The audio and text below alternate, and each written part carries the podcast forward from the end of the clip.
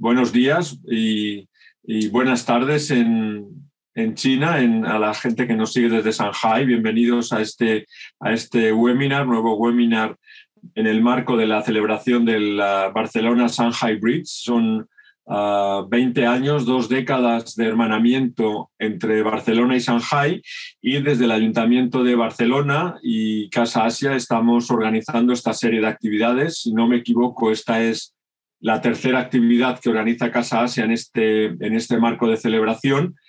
Y quiero dar las gracias tanto al Ayuntamiento de Barcelona como al Instituto Cervantes, a la Biblioteca Cervantes en Shanghai, en concreto a su directora Inma, Inma por, por haber accedido a, bueno, pues a ser nuestra, nuestro socio en, este, en este webinar, que nosotros dedicamos a las ciudades, los viajes y la literatura, y tenemos la suerte de contar con dos personas que han hecho de su vida pues un, un viaje y desde luego pues también una forma de transmitirlo a través de, la literatura y yo creo que, es una suerte ¿no? el, poder contar con ellos. Muy, muy brevemente voy a leer sus, ah, sus biografías, ah, pero muy, muy brevemente porque aquí lo realmente interesante pues será este diálogo entre ellos. ¿no?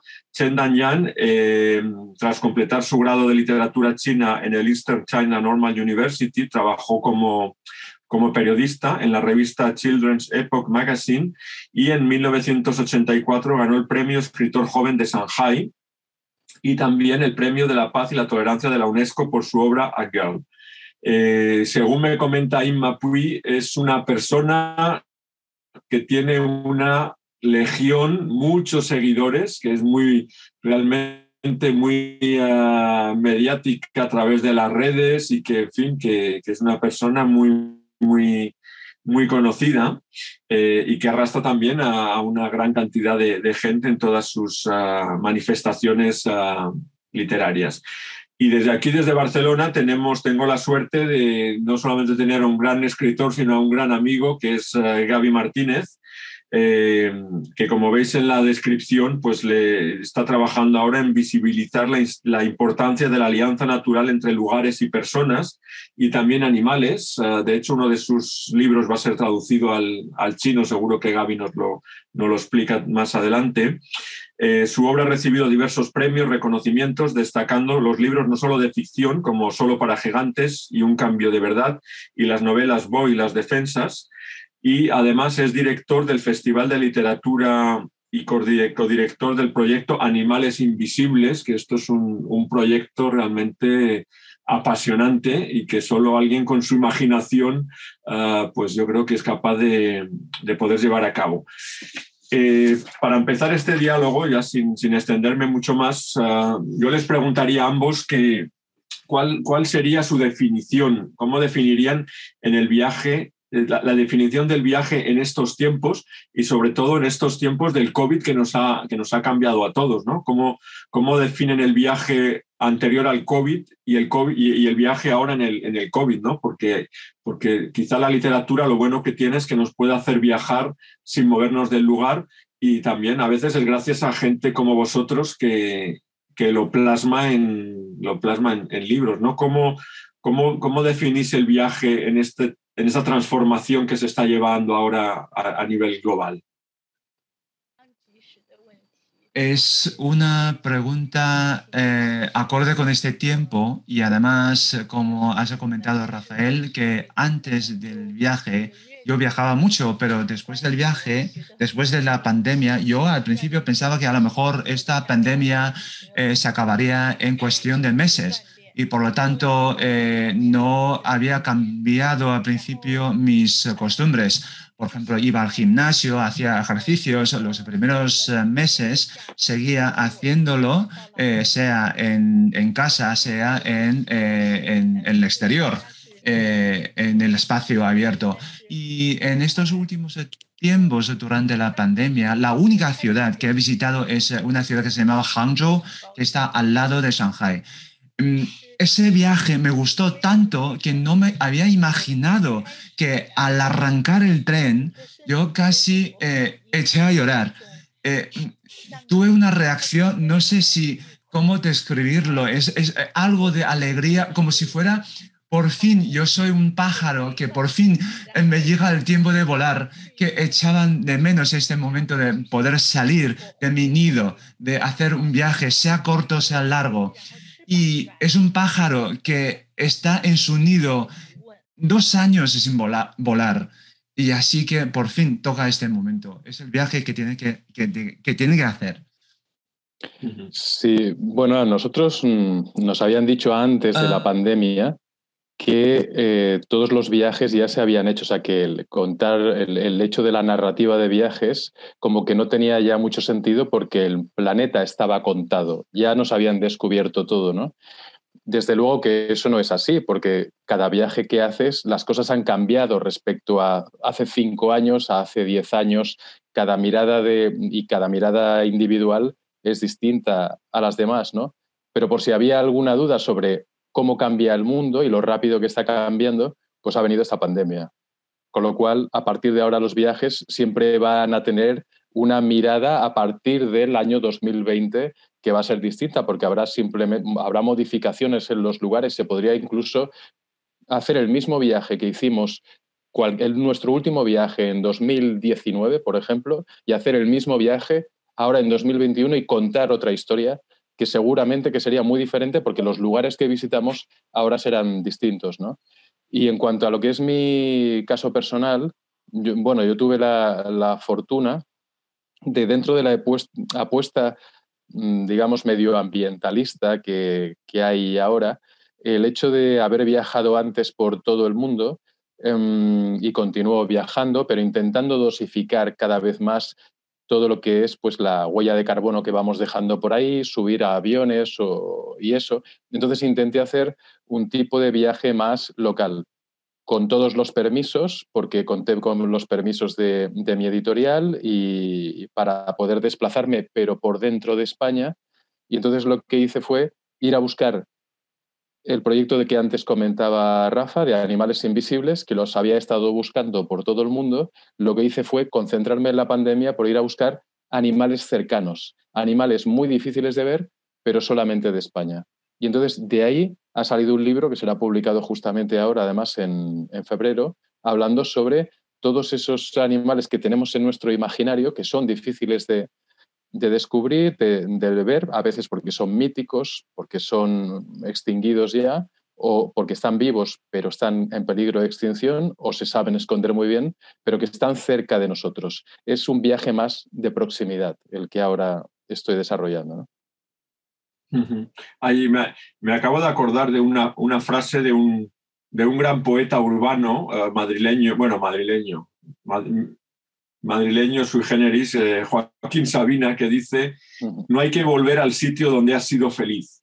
Yo no sé si esto os pasa a vosotros en, los viajes, sobre todo ahora, como decías, Gaby, ¿no? que, en 2019 podías estar en un sitio, en un sitio y ahora puede ser completamente diferente. ¿no? ¿Vosotros, ¿Vosotros sois de los que volvéis a los sitios donde habéis sido felices?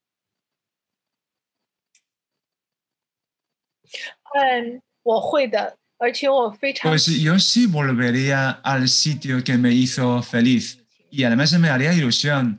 Y eh, como ha comentado Gaby, que el mundo está en constantes eh, cambios, por lo tanto, eh, yo creo que como una escritora, no solo viajamos por buscar la felicidad o por el dolor, sino una mezcla de las dos emociones. Y entonces, eh, en diferentes viajes, a lo mejor las emociones también podrían balear. Y por lo tanto, eh, también comparamos y eh, diferentes resultados de los viajes. Por lo tanto, yo siempre estoy pensando en cómo hacer un viaje a las mismas ciudades o los mismos lugares que había visitado antes. Y, siempre me pregunto, y ahora si se abren las fronteras de todos los países, ¿cuál sería el primer país que visitaría? En 2019, de hecho, ya hice un plan de viaje para todo el año de 2020, y, pero no se hizo realidad. Y, y además lo que hizo los primeros dos meses en 2020 era cancelar cancelar todos los eh, eh, hoteles la reserva, las reuniones físicas y al final no, no, me, no me quedó nada. Y entonces, en, ahora en este momento, yo ya estoy haciendo planes para mis viajes en 2022.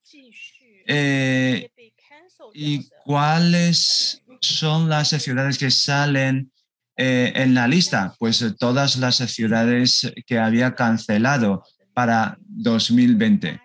Y, y además yo ya había hecho preparaciones de estos viajes, rutas.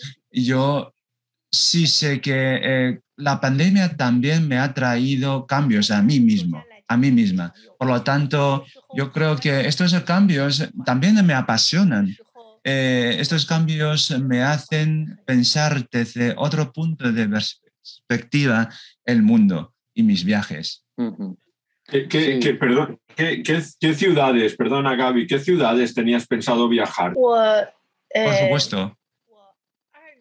Por ejemplo, en, en abril de 2020 iba a hacer un viaje a Hungría, y hay un pueblo muy pequeño que se llama Page, que es el centro eh, religioso del país. Y además había leído sobre este pueblo, muchos católicos, eh, creyentes eh, viajaban a esta ciudad y además dicen que hay algunos secretos bien guardados en la catedral en el centro de la ciudad.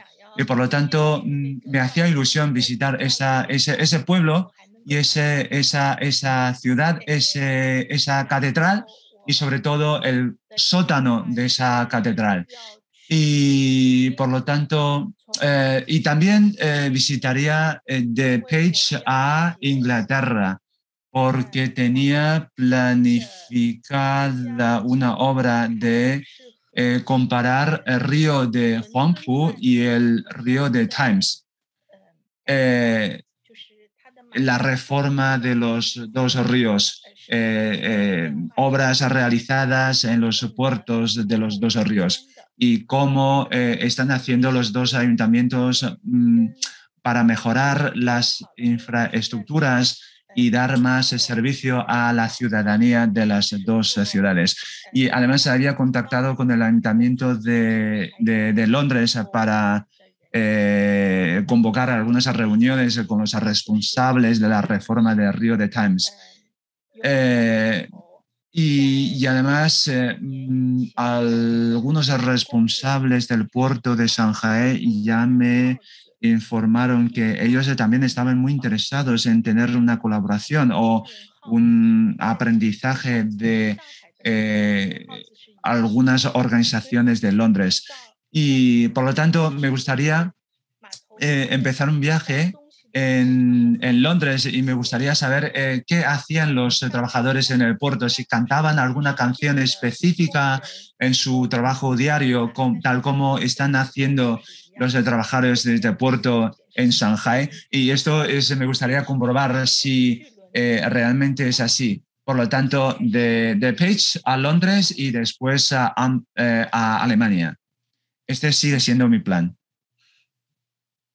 Muy bien, gracias. gracias. Eh, Gaby, cuéntanos, ¿Vuelves a los sitios en los que has sido feliz o no? Sí, bueno, casi siempre algo que ocurre cuando estoy en un lugar a gusto, que descubro algo que me impresiona, me atrae, es pensar que cuando sea mayor, cuando sea más viejo todavía, quiero decir, este sería un sitio en el que me gustaría estar, ¿no?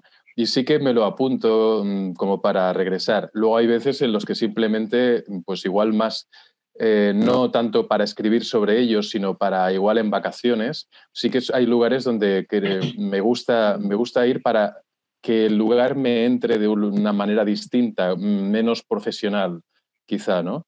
Y recuerdo algo que para mí es muy importante, eh, un viaje, de, yo estuve durante muchos años, bueno, mi infancia, y estuvimos yendo a una segunda residencia que tenían mis padres en, la montaña, en, en un pequeño pueblecito. Entonces yo recordaba aquello de una manera impresionante. No había vuelto prácticamente en 30 años. Y después de ese tiempo un día con, con mi hijo eh, y mi hermano decidimos volver. Y cuando lo encontré, resultó que aquello que me parecía formidable, las cuestas que eran enormes y los bosques que eran frondosísimos, eran muy diferentes, pero no porque hubieran cambiado ellos, porque había cambiado yo, porque yo ya era más mayor y la perspectiva de todo era distinta.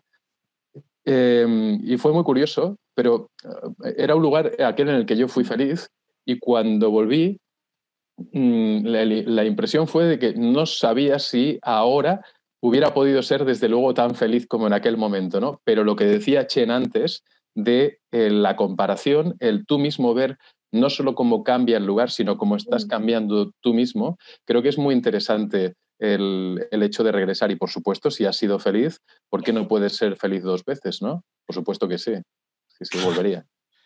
Muy bien. Em, me gusta gustaría preguntaros ahora cómo, qué os aporta vivir en, ciudades como, como Shanghai, como Barcelona para vuestra creación literaria. O sea, vivir en ciudades como tan grandes, bueno, Shanghai especialmente una mega ciudad, nada que ver con Barcelona, pero Barcelona todavía una gran ciudad media. ¿Qué os aporta para vuestra, vuestra creación literaria? Pues ¿Empiezo yo primero? Sí.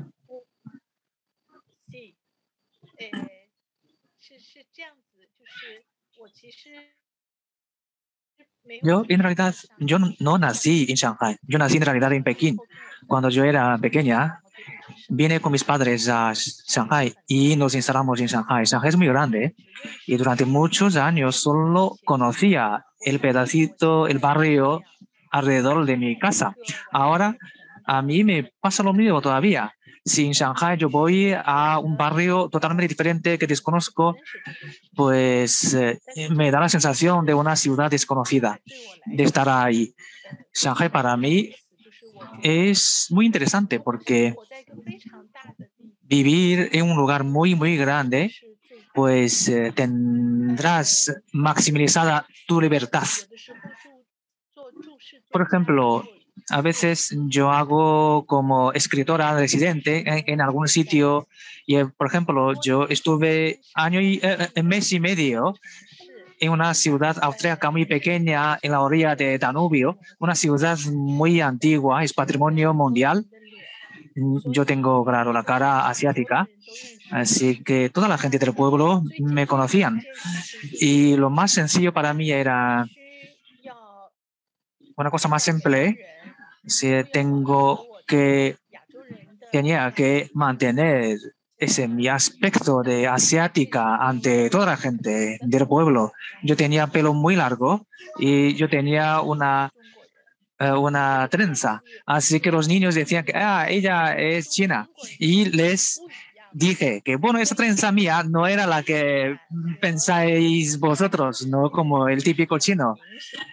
Así que ahí yo tengo una sensación de extranjera, una impresión muy marcada, pero en Shanghai, como hay tanta gente, una ciudad tan grande, así que muchas veces tú pasas ahí por como una persona de vidrio transparente, nadie te conoce, tienes total libertad. Así que este tipo de libertad para y la forma de vida que te aporta y la forma que te aporta para observar y yo creo que pueden nutrir a un escritor, una escritora durante mucho tiempo y también me aporta suficiente espacio.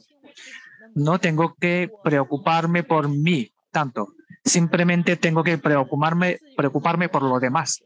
Así que especialmente me gusta este tipo de libertad. En cuanto al viaje, en realidad no me gusta viajar en los países eh, de, habla, de habla inglesa, porque no puedo decirles a los lugareños que no entiendo lo que me estás diciendo. No, no puedo fingir esto porque entiendo inglés. Y me gusta mucho en Francia porque puedo decir, no entiendo lo que me estás diciendo. Y así que para mí lo que me dicen, lo que me digan, me parece música. Incluso no entiendo si están eh, discutiendo o no. Y a veces muchos amigos me dicen que bueno, estaría muy bien que no conozca el francés. a mí, la verdad es, eh, Barcelona no es una ciudad tan grande, sobre todo visto desde la perspectiva china. Y yo antes lo comentábamos, eh, a mí cuando viajé a China me impresionó la magnitud de las ciudades, entonces mi perspectiva de ciudad grande es diferente de, la de Chen. Em, lo que sí que he tenido la suerte es de vivir en una ciudad cosmopolita, muy cosmopolita, y lo que me ha despertado siempre esa ciudad ha sido el deseo de conocer a esas personas en sus lugares, a esas personas que venían de visita, cómo serían ellas en sus lugares habituales de residencia. Y el tener el trato y el escuchar muchas lenguas y el estar en relación con ese mundo articulado a partir de una gran avenida que tenemos en Barcelona que se llama Las Ramblas, que baja desde una plaza principal hasta, hasta el mar, y el contacto con el mar, diría, que también ha sido muy importante porque es una forma de, digamos, pues tener ahí cerca la llegada aún, de aún más eh, extranjeros y gente de otros lugares, pues ha sido que algo que siempre he agradecido mucho. Luego, por otro lado, existe la presión, el estrés de vivir con un ritmo de vida que no es el natural del ser humano en realidad, y eso está demostrado en la cantidad de, por ejemplo, pues, eh, antidepresivos y de medicamentos que se toman en las grandes ciudades por el hecho de estar sometidos a un ritmo vital que no es el, nuestro, ¿no? Como, como seres vivos, vaya. Pero sí que creo que la formación, sobre todo, también lo comentaba un poquito Chen, la posibilidad de tener tantas cosas tan cerca, en, en un espacio relativamente reducido, también me han nutrido mucho en el sentido de estimular la curiosidad y de querer saber cada vez un poquito más sobre, sobre las cosas. Ahora, de todas maneras, estamos llevando adelante desde aquí, por ejemplo, un proyecto para renovar los centros urbanos. De hecho, el último librito, un librito pequeño que he escrito, se llama Naturalmente Urbano y de lo que va es de cómo se pueden eh, proyectar modelos de ciudad diferentes, empezando por la propia Barcelona, para que reducir, por ejemplo, el tráfico de automóviles dentro de las grandes ciudades y permitir que las personas disfruten más de su entorno de una manera, pues, mm, como dice eh, la, propia, eh, la propia palabra, ¿no? De una forma más como un ciudadano, porque hasta ahora eh, habíamos mm, tomado la palabra peatón en lugar de ciudadano para identificar a los individuos que mm, circulan por las ciudades. Es decir, nos hemos minimizado ante la presencia eh, total del automóvil. Nos hemos, mm, ah, me contaba la persona que inventó las supermanzanas, que son este modelo, esta célula urbana para cambiar el interior de las ciudades. Dice, si ahora bajara un marciano y viniera a una gran ciudad, pensaría que los habitantes son los coches, no las personas. Un poco la idea es saber cómo conseguimos eh, para el futuro que se nos viene cambiar esa perspectiva y hacer que cuando si baja un marciano entienda que nosotros somos los interlocutores y no los automóviles, ¿no? Sí, es, la verdad es que es cierto. Esta, esta lucha. A lo mejor eso también está llevando a este nuevo fenómeno ¿no? de la gente eh, querer, querer irse de, las ciudades para, para, ir al campo. ¿no? Es un fenómeno cada vez más, más extendido. Eh, no sé si está pasando también lo mismo en, en, Shanghai, en donde pues cada vez la gente quiere salir de la ciudad para, para ir al campo. Eh, Así es, así es.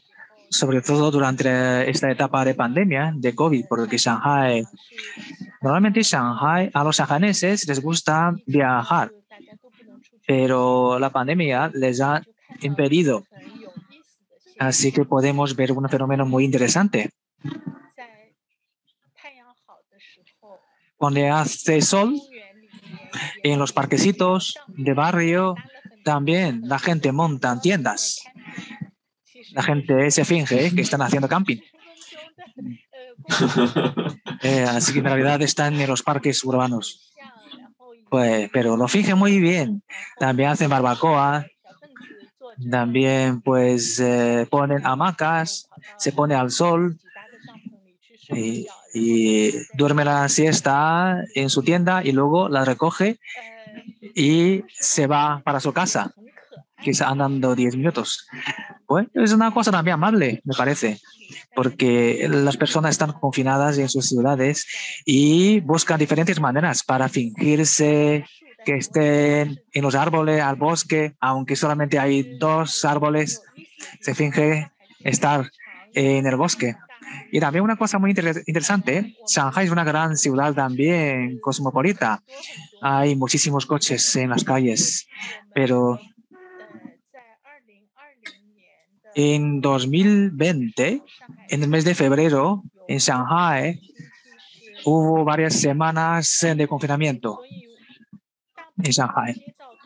Así que la mayor parte de las calles dejan de, dejaban de tener los coches. Recuerdo que eh, cuando iba a visitar a, mi, a mi madre, yo podía caminar en el centro, en el medio de las calles, porque no había coches.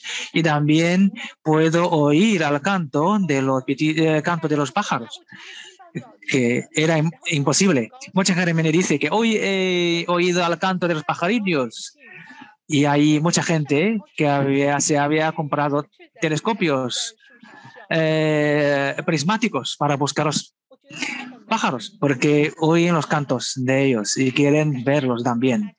Yo creo que la pandemia nos ha cambiado a todos y mucho.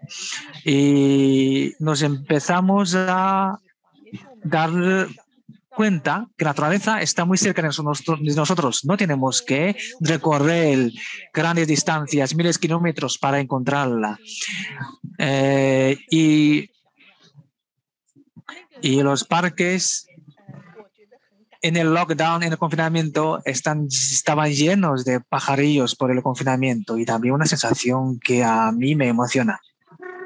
Eso también ha ocurrido aquí en Barcelona, en España, y es curioso porque, por ejemplo, algo que se produjo fue que los pájaros cambiaron su frecuencia de canto. Antes tenían que cantar como más alto o bueno, a una frecuencia diferente para poder escucharse y se demostró, se, se constató que habían podido bajar su frecuencia de canto porque como no había ruido de automóviles, entonces ellos podían volver a cantar como si estuvieran en la naturaleza, ¿no? Incluso hubo alguna imagen de estas espectaculares, quizá que también vienen dadas porque al ser más pequeña la, ciudad, mm, entonces tenemos el campo mm, cerquita. Y lo que ocurrió fue que eh, por una de las calles principales siempre están saturadas de coches, eh, se vio a jabalíes bajando de la montaña que cruzaban por, por las calles, ¿no?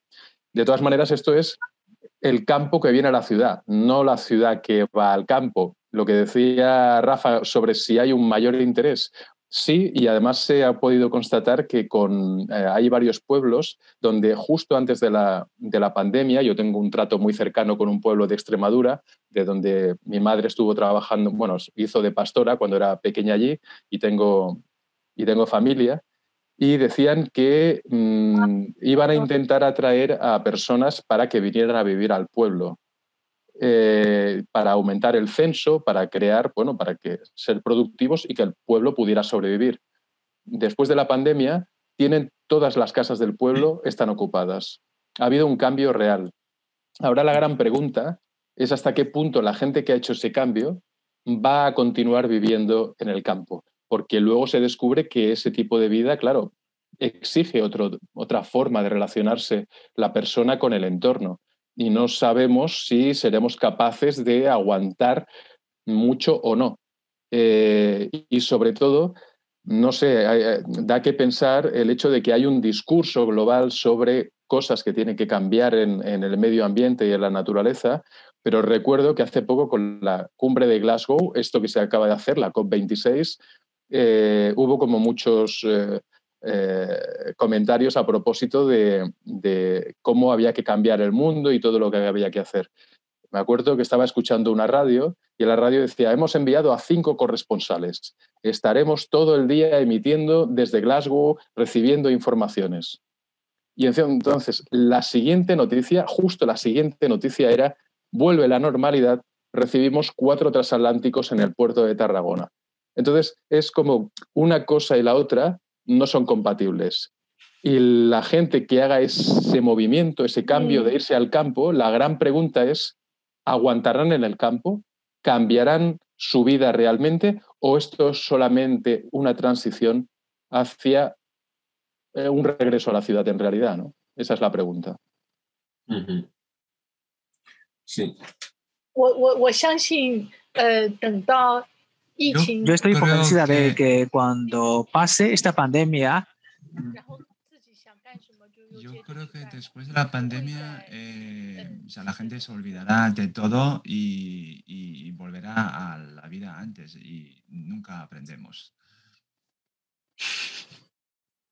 Sí, me, temo que somos especialistas en cometer los errores mm, dos veces o tres o cuatro y, me temo que, sí, que, esto va a ser una, moda pasajera. Eh, finalmente. Ahora que querría preguntaros un poco sobre vuestro proceso creativo. Cuando, cuando queréis escribir un libro, ¿qué va antes? ¿El ansia, el, querer escribir un libro o el querer viajar? ¿Cómo, es vuestro proceso creativo a la hora de, plasmar vuestras inquietudes y vuestros, ah, fin, ah, vuestros deseos en literatura? ¿Cómo, cómo lo hacéis?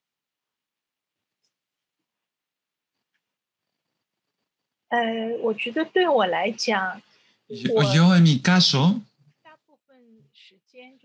eh, la mayoría de los casos es eh, viajaba antes y además justamente coincidía con la época que los eh, chinos podíamos tener pasaportes privados y podíamos salir del país y hacer un viaje a otro país. Y al principio no podía creer que finalmente podría viajar a una ciudad que había leído en el libro. Y me parecía todo como mm, no real. ¿Vale? Y entonces la, el primer país que visité fue Alemania.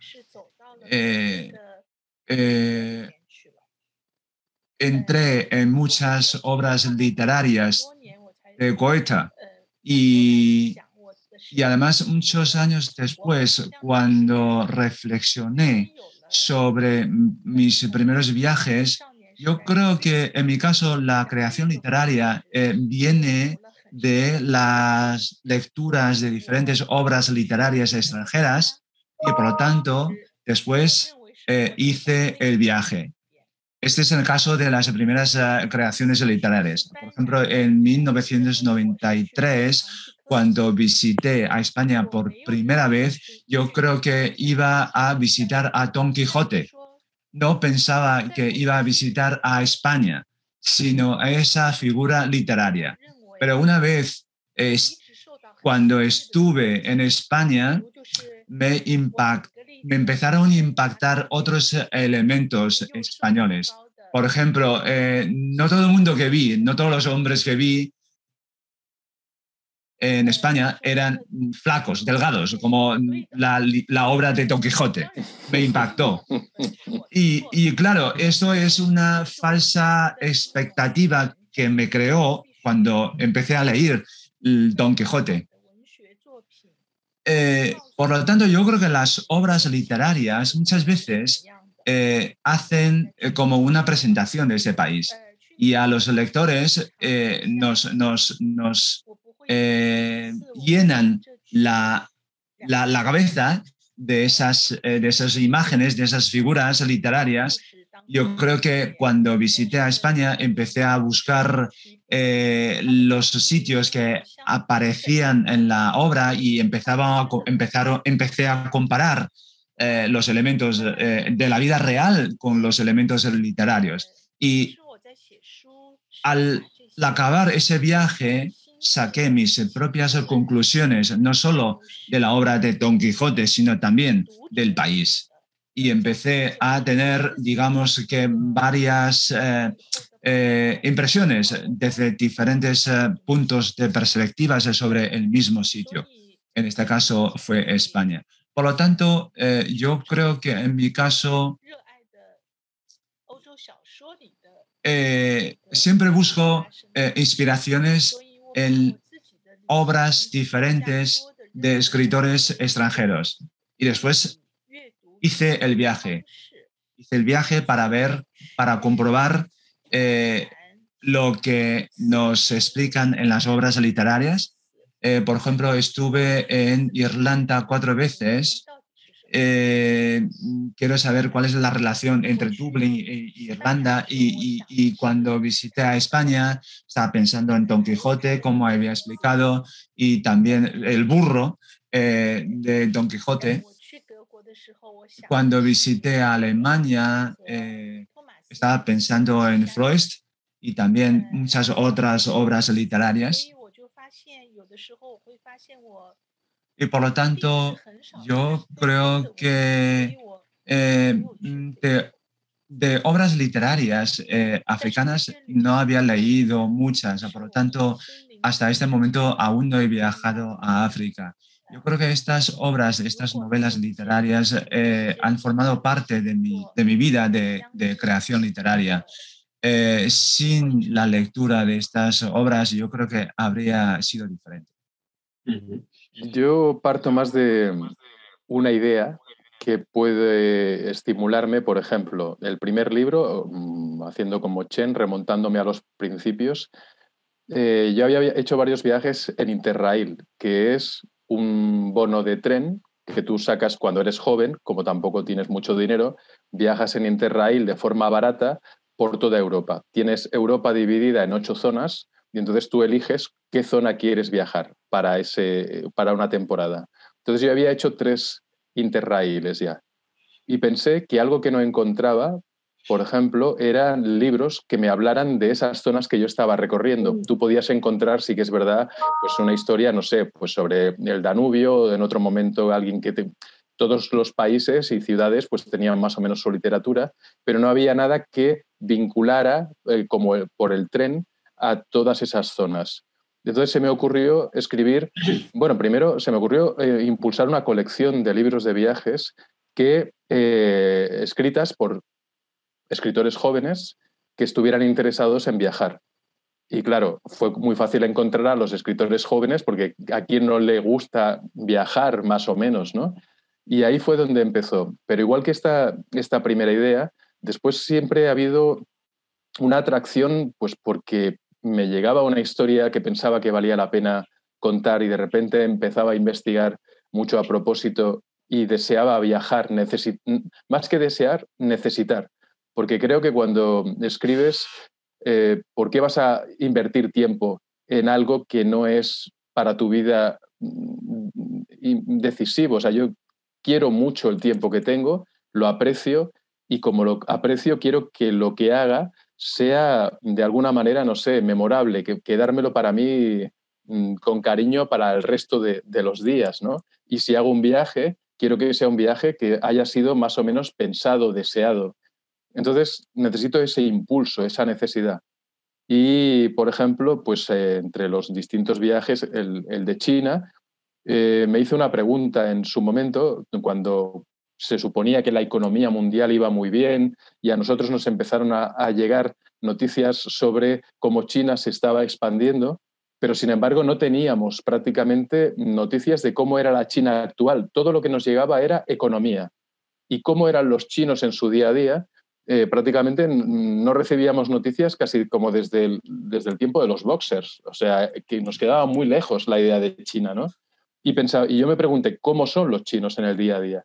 Y luego me pregunté, ¿y cómo abordo un espacio tan enorme con tantísimos millones de personas como China?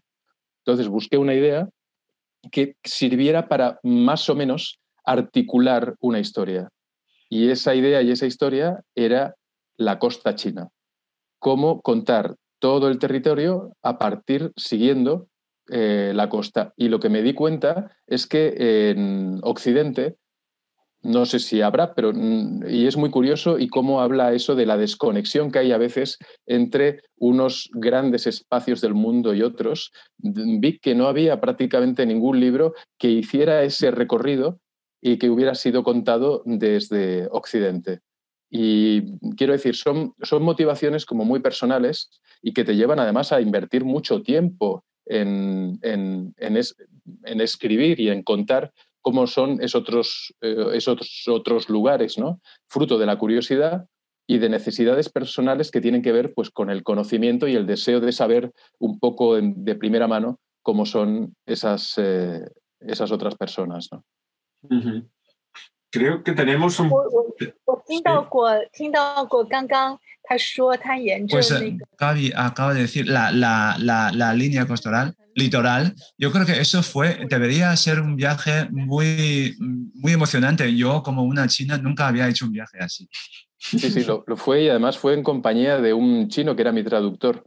Y lo que descubrí es también a través suyo las, las muy diferentes miradas que hay de la propia China dentro de China porque lo que él, él era alguien del interior que no había viajado nunca a la costa, no conocía el mar.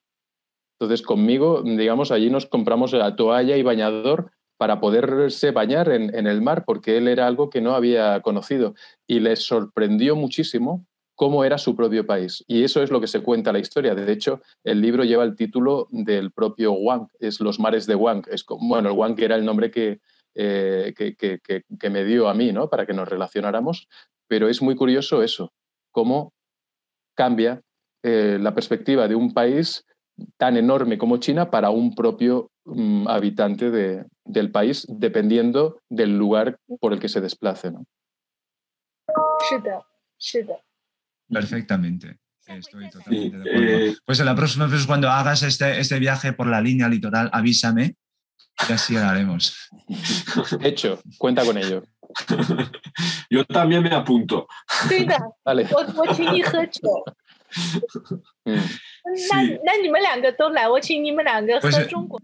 venid los dos, os, os, os, invitaré unos licores chinos. Oh. Perfecto. Muchas gracias. Sí, creo que tenemos, Lice, y creo, creo que tenemos alguna pregunta del público en, chino. No sé si podrías traducirla para leerla para, Nos... Eh, sí, una pregunta dice que mm, profesora Chen hace muchos años había leído tu libro y me gustaron mucho y pues, había otro, otra pregunta que decía que si se puede publicar aquí el nombre en chino de la profesora Chen, pues lo puse yo y sus obras en chino. Uh -huh. Perfecto, pues uh, bueno, todavía nos quedan unos... Oh, 好的。我刚刚听不见你们说什么。Ah. Sí, nos, nos quedan todavía unos pocos, uh, unos pocos minutos. Eh, como, bueno, como, como esta, este webinar está en el marco del, de la celebración de este hermanamiento Barcelona-Shanghai, ¿cómo, ¿cómo definiríais a vuestra ciudad? ¿Cómo definirías, uh, Chen, aunque existe en, en Beijing, pero ¿cómo, ¿cómo, definirías a Shanghai? Y en tu caso, Gaby, ¿cómo, cómo definirías a Barcelona? Oh, 用我回答吗？现在，嗯，呃， eh, a mí me parece eh, una ciudad uh, muy comercial, la ciudad de Shanghai. Es una ciudad que también cuenta con eh, muchos valores tradicionales. Es un puerto, es un puerto abierto hacia el otro mundo. Yo creo que es el mismo caso que Barcelona. Los ciudadanos, como viven al lado de un puerto y por lo tanto los barcos siempre traen cosas eh, novedosas o curiosas o nuevas. Y por lo que eso hace, lo que hace que la ciudadanía de Shanghai siempre aspire a tener cosas nuevas. Y por lo tanto, en, en Shanghai, eh, eh, por ejemplo, cuando los shanghaneses se traducen de inglés a chino, siempre mezclan algo de dialecto de Shanghai. Por ejemplo, cuando dicen que es una cosa mm, nueva o es una cosa novedosa, siempre dicen que en shanghainés que es una cosa moderna. Por lo que la palabra moderna está presente en eh, muchas eh, ocasiones, sobre todo cuando se quieren referir a, tecnología, a, a, a, una tendencia, eh, que habla de una persona que siempre está a la cabeza de, todos, de todas las modas, y usan esta palabra. Eh, por ejemplo, la bicicleta eh, entró primero en Shanghai. el cine, las lámparas por las calles aparecieron primeras en Shanghai. Por lo que yo, eh, yo creo que en grandes resumidas, la gente de Shanghai quiere tener cosas eh, eh, avanzadas, nuevas, modernas. Me, gusta, me gusta esta parte de la ciudad, pero es una ciudad muy grande. Muchas veces nos hace que, aunque vivamos uno al lado del otro, no nos conozcamos. Por lo que, ¿cómo podemos eh, conocer a otra persona, muchas veces lo hacemos a través de, los, de, lo que lleva, la ropa, de, algo exterior. Esto es muy típico en Shanghai. Sí, Barcelona, como decías, se parece bastante por la ubicación. Es una ciudad con el mar cerca, muy cosmopolita, eh, bastante vanguardista en cuanto a la propuesta que tiene cultural y urbana, te diría que es un sitio aparte donde yo siempre me he sentido muy cómodo y siempre he creído que era una ciudad muy a la medida de, las personas en realidad, ¿no? Eh, o sea, cuando vienes, por ejemplo, desde pues, un viaje al extranjero, que puede ser incluso Shanghai o puede ser Nueva York, y ves esos edificios, esos rascacielos tremendos, luego entras en la medida de Barcelona, encuentro la medida mediterránea, también es porque yo he crecido aquí, es una medida como más mm, asequible, o sea, puedes ir como más, eh, eh, digamos, con, con, con zapatillas por la calle un poco, ¿no?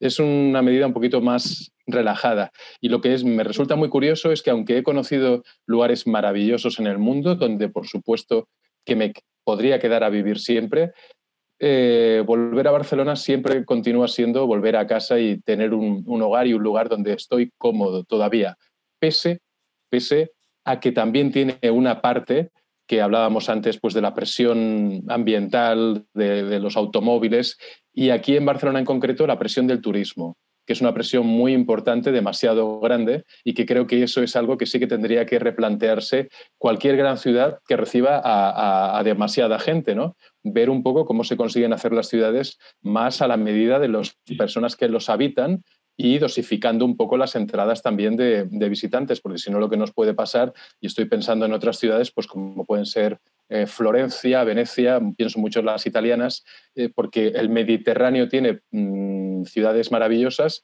pero que precisamente lo que están haciendo es sobreexplotarse en el sentido del turismo. Al margen de eso, eh, como digo, creo que es una ciudad vanguardista, moderna, que además tiene la aportación y el interés por conocer otras culturas, tiene una lengua em, que se habla propia aquí, en, eh, que es la de Cataluña, la catalana, y creo que es un lugar en general abierto al mundo, pese a que en los últimos tiempos ha habido algunos, eh, digamos, desencuentros políticos, pero creo que eso se está solucionando ya. Creo, que era Hemingway el que decía que el viaje está hecho para, para volver para regresar a casa. Eh, eh, y, me, ha, hecho, me ha hecho ilusión lo que ha dicho Cheng sobre, sobre los cines en Shanghai, porque creo que el primer cine comercial de Shanghai lo creó un español que se llamaban Cines Pamplona. O sea que aquí tenemos también cierta conexión. Ah, lo conoces. Eh, tenemos una pregunta del, tenemos una pregunta del público, eh, de Laura. Eh, si quieres leerla al Lifei, te lo agradeceríamos. A ver, dice la pregunta Laura, dice que eh, siento mucho, no puedo ver en este chat el nombre en chino de la autora o los nombres, títulos de los libros que ha escrito. Parece que está, está pidiendo nombre en chino y los libros en eh, nombre en chino de sus libros. Vale, porque pues, entonces lo que podemos hacer es que nos, que nos contacte y nosotros se lo mandaremos.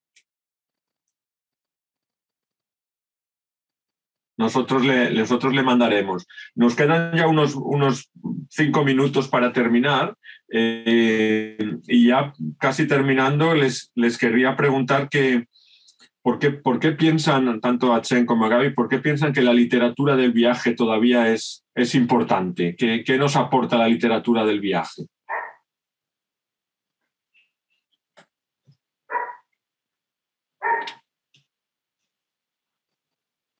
Eh, a mí me parece que esta, este formato aparentemente es un registro, es una nota de la impresión de una persona que viaja a otro sitio, pero en realidad es un reencue- reencuentro con uno mismo en un lugar diferente, en realidad. Así que para mí, para los lectores, Sí, ahora para hacer el turismo, hacer viajes es muchísimo más eh, fácil que en la época de los Grand Tours. Así que en los viajes, en realidad, uno conoce cada vez menos a uno mismo. Así, lo que queremos es compartir el recono- reencuentro con uno, mismo, pero compartir esa impresión con los lectores para debatir, para conocer, para explorar junto con los lectores. Es un formato que existe ya en la época clásica de griego, la literatura griega, pero ahora se ha convertido en un formato literario muy, muy vigente, porque ahora hemos entrado en una era en que cada persona puede ser Ulises. Sí, yo diría que el, viaje lo que te permite es, sobre todo, conocerte mejor a ti mismo a través de las otras personas, respetar lo que tienes alrededor y de alguna forma, y aquí hablaría por lo que ha sido mi caso personal, ha sido acercarme cada vez más a mi, a mi gente, o sea, a mi, a mi propio territorio, descubrir que el mundo en realidad, las vidas de las otras familias y de las otras personas son muy parecidas a las nuestras, aunque podamos tener el pelo más largo, más corto, del color de la piel de una manera o de otra, pero los sentimientos de fondo, aunque las culturas sean distintas, son muy compartidos. Y gracias a eso, yo te diría que yo me he sentido eh, después de haber explicado cómo vivían otras personas en otros países, me he sentido con la fuerza y la confianza para hablar de lo que es mi país, mi ciudad, mi familia. Me ha ido, el conocer a los demás me ha ido acercando a mi propio mundo, que es, yo creo, muchas veces el recorrido es al revés, es a la inversa. Pero en mi caso, mm, digamos, he, he ido apreciando cada vez más lo que tenía cerca gracias a apreciar a la- lo que en principio era más lejos y parecía como más espectacular. Y descubres que el espectáculo lo tienes en casa, ¿no? Eh, por hablar con una palabra, aquello como eh, estupenda, ¿no? Y que cuidando tu pequeña parcela, vas a cuidar también de lo que está lejos. Cuidando de Barcelona, vas a cuidar también de Shanghai. Este es un poco el resumen, ¿no? Muy bien, pues eh, no sé si Chen, ¿quieres decir algo? Estoy totalmente de acuerdo con Gaby. Me recuerda por qué durante tantos años yo escribo sobre un libro sobre Shanghai y otro libro de viaje, un libro sobre Shanghai, otro libro de viaje. Porque de cada viaje, bueno, conozco mejor a mi propia casa. Ah, Tengo nuevas impresiones de mi entorno, así que hago un libro de Shanghai. Es como una retroalimentación, una historia sobre mi país, sobre mi ciudad y luego otro libro sobre otro lugar para conformar mi mundo literario. Muchas gracias a Gaby, realmente lo ha dicho muy, muy bien. Pues, Muchas gracias, Chen. pues nada, muchísimas gracias a los, a los dos. Lo tenemos que dejar aquí. Dar las gracias también a, a los, a, a los intérpretes, a Li Fei y Lin Longbo, porque sin ellos, eh, pues esto, este diálogo no habría sido posible. y, bueno, tenemos, desgraciadamente, se nos, a mí se me ha hecho corto. Eh, y, de nuevo, pues daros las gracias y espero que Barcelona y Shanghai puedan seguir incrementando sus, sus relaciones a través de la literatura, del viaje y de, y de otras muchas actividades. Así que desde, desde aquí un abrazo a los dos y seguimos en contacto. Y muchas gracias a la gente que nos ha seguido, por supuesto. Estupendo. Un saludo. Un placer, un placer compartir con todos. Sí, sí. Hasta la próxima. Sai Chen, Sai Chen. Hasta luego, hasta luego. Hasta luego.